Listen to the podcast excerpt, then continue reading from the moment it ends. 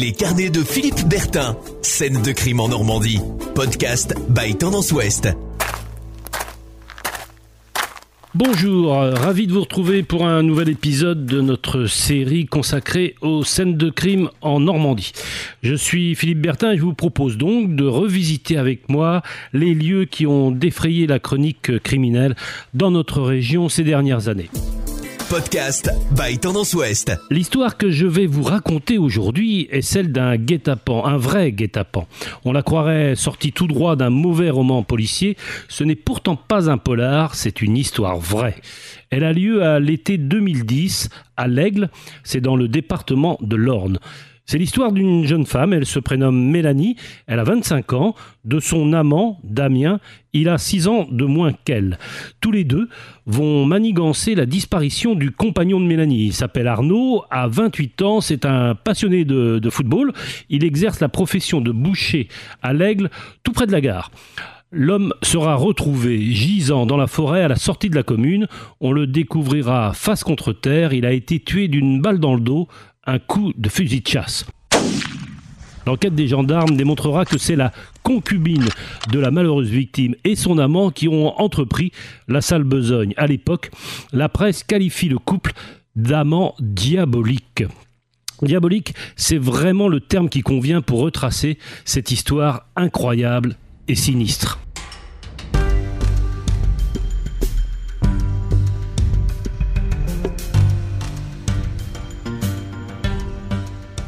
Le procès de Mélanie Fleury et de son amant Damien Roland, tous deux poursuivis pour le meurtre du boucher de l'Aigle, s'est tenu en novembre 2012 devant la cour d'assises de l'Orne à Alençon.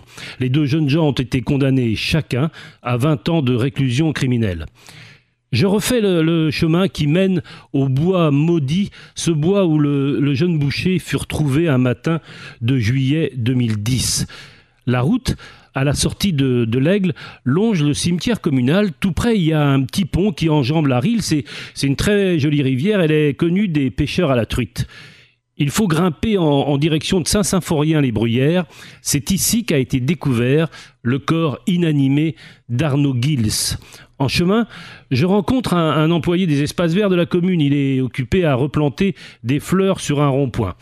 Cette affaire d'assassinat, bien sûr qu'il s'en souvient, mais il n'a pas été capable de me dire très précisément où le jeune homme a été abattu. Je pénètre dans les sous-bois par un petit chemin forestier. Je me repère à, l'aide de photos qui ont été prises au moment des faits et qui sont parues dans les journaux à l'époque. Il y a comme une espèce de petite clairière, pas très loin de la route, le chemin est dégagé, c'est donc ici, à cet endroit précis, que commence l'histoire incroyable des amants diaboliques et du bois maudit.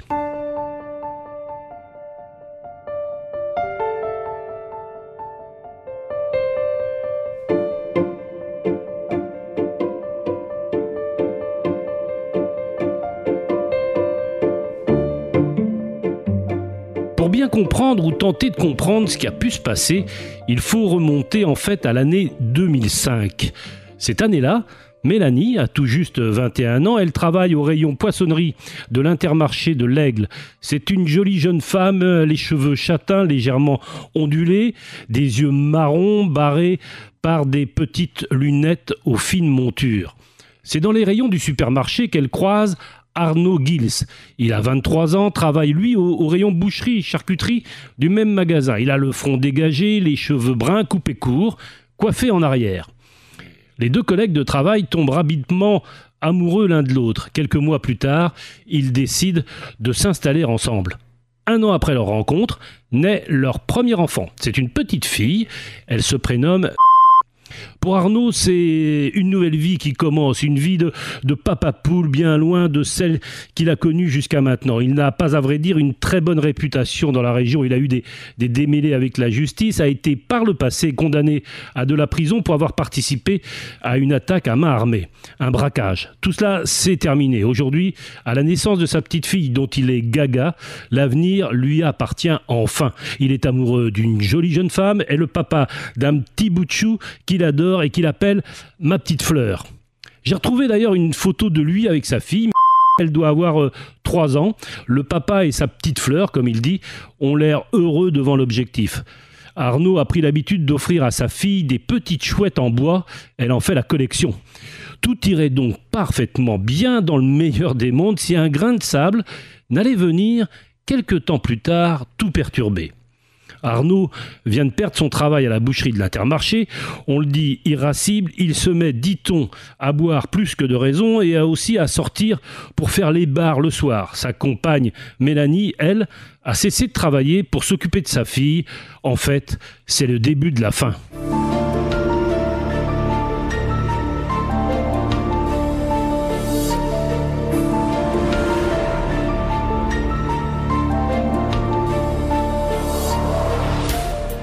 Arnaud Gilles et Mélanie Fleury vont pourtant avoir un deuxième enfant. Il s'appelle mais le couple bat de l'aile.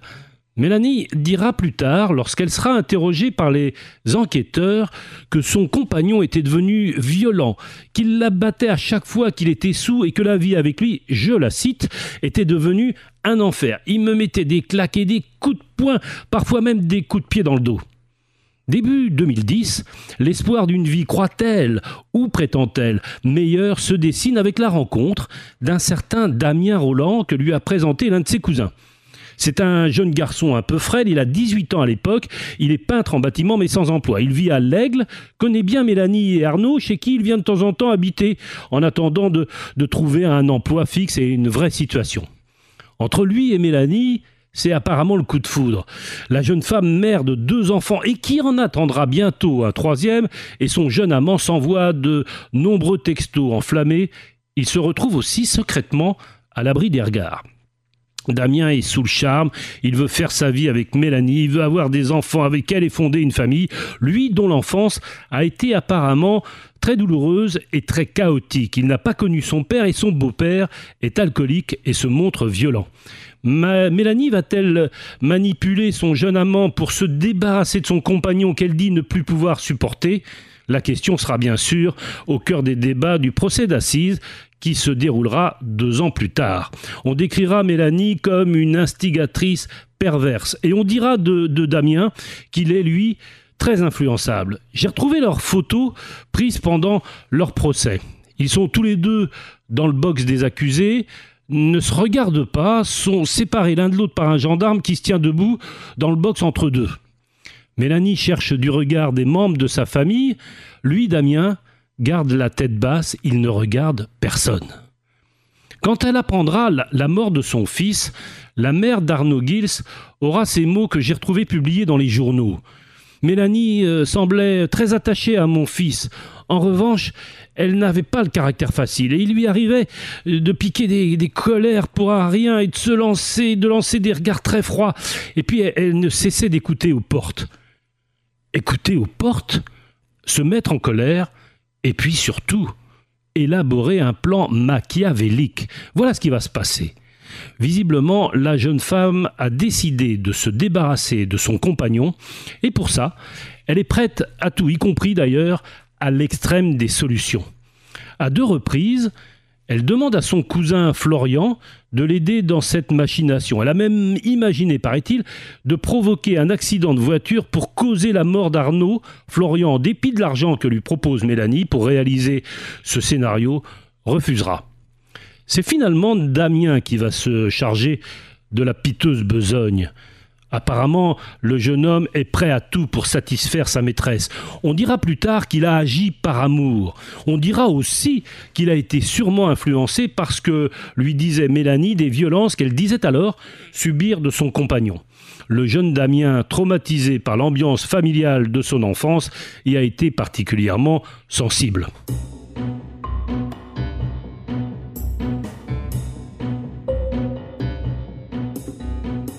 Au final, le drame se, noue une nuit de juillet 2010.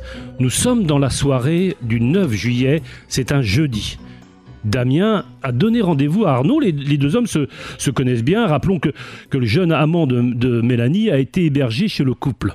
Arnaud n'a donc visiblement pas de raison de se méfier, mais, mais tout de même, pourquoi ce rendez-vous en soirée à la sortie de l'Aigle et pourquoi sur le bord d'une petite route départementale en pleine nuit? En fait, c'est un piège que vient de tendre Damien Roland au compagnon de sa maîtresse. Il l'a invité ce soir-là à cet endroit pour qu'ils aillent tous les deux visiter et cambrioler une maison forestière. Le surlendemain, Mélanie se présente chez les gendarmes. Elle se dit très inquiète. Son compagnon n'est pas rentré à la maison depuis jeudi soir, explique-t-elle, et de raconter qu'il est parti boire un verre et qu'il n'est pas rentré depuis. La jeune femme est visiblement très bonne comédienne. Sur Facebook, elle poste le message suivant. Arnaud, tu es parti depuis vendredi, plus de nouvelles. La famille est inquiète, on te cherche. Les gendarmes n'en vont pas, pas mettre longtemps à le retrouver. Le dimanche 12 juillet, il découvre d'abord sa voiture stationnée le long de la départementale 669 au bord de la forêt, puis le cadavre du jeune homme. Il est allongé face contre terre, un coup de fusil lui a été tiré dans le dos. C'est donc là, dans cette petite clairière, pas très loin de la route où je me trouve, qu'on a retrouvé Arnaud Guis. En faisant mine d'apprendre la nouvelle, la jeune femme s'effondre, se répand en messages multiples sur son compte Facebook. Elle parle de l'homme de sa vie, de son ange, de la prunelle de ses yeux. Aux journalistes locaux qui recueillent son témoignage, elle dit, même son chagrin et surtout la haine qu'elle a envers celui qui a bien pu faire cela. L'enquête des gendarmes, qui démarre aussitôt, le corps retrouvé, s'oriente dans un premier temps vers un crime crapuleux. Quelque temps auparavant, Arnaud avait mis en vente sa voiture, une Golf de couleur noire, celle-là même qui sera retrouvée en bordure de forêt. La transaction aurait-elle euh, tourné vinaigre? Les gendarmes s'interrogent, comme ils s'interrogent aussi sur le passé du jeune homme et ses mauvaises fréquentations. Un élément va pourtant les mettre sur une autre voie quelques semaines après. Certains, dans l'entourage de la jeune femme, se confient aux gendarmes, y trouvent tout de même bizarre que Mélanie ait visiblement décidé de refaire très très vite sa vie avec un autre homme. Il s'agit donc d'un certain Damien Roland.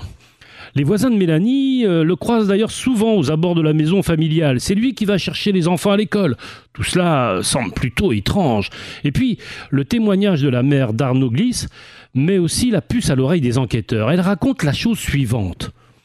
Du jour où l'on a appris la mort d'Arnaud, je n'ai jamais eu plus aucune nouvelle de Mélanie. Elle ne répondait plus au téléphone. Il ne se passait quelque chose de louche.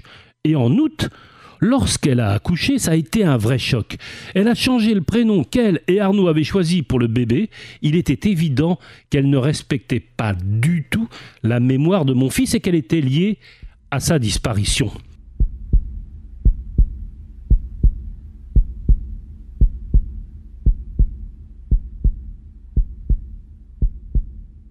En septembre, l'enquête s'accélère. En effet, les gendarmes ont la conviction que la jeune femme entretient en effet une liaison avec ce jeune homme dont on leur a parlé et qu'elle a eu en fait une double vie avec lui.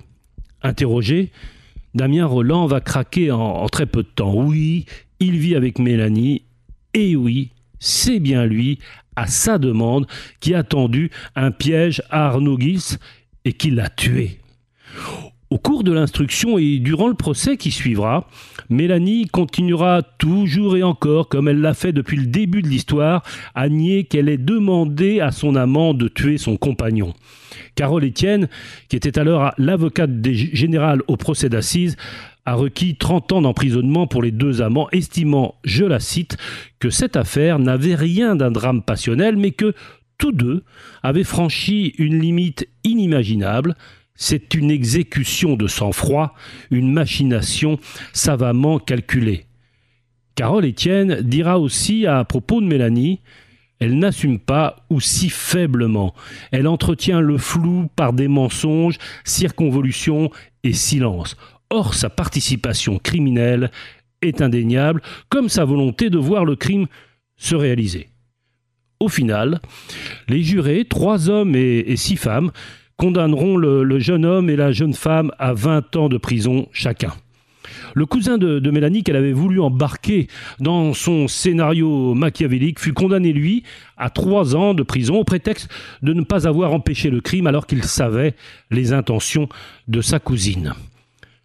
Au moment de quitter le, le box des accusés, Mélanie Fleury se serait discrètement, paraît-il, adressée à son amant, lui promettant de le retrouver à sa sortie de prison. Damien ne lui aurait rien répondu, il a gardé la tête penchée vers le sol.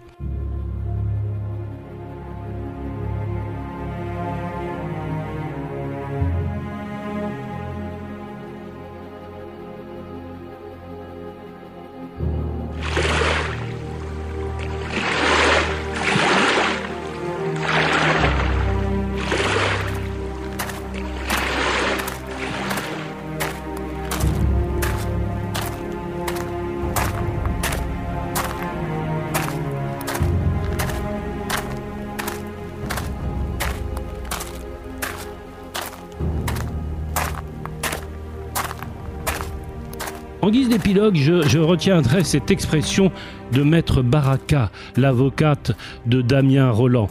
Pour défendre son client, elle a rappelé ces mots de Voltaire, je le cite, Les faiblesses des hommes font la force des femmes.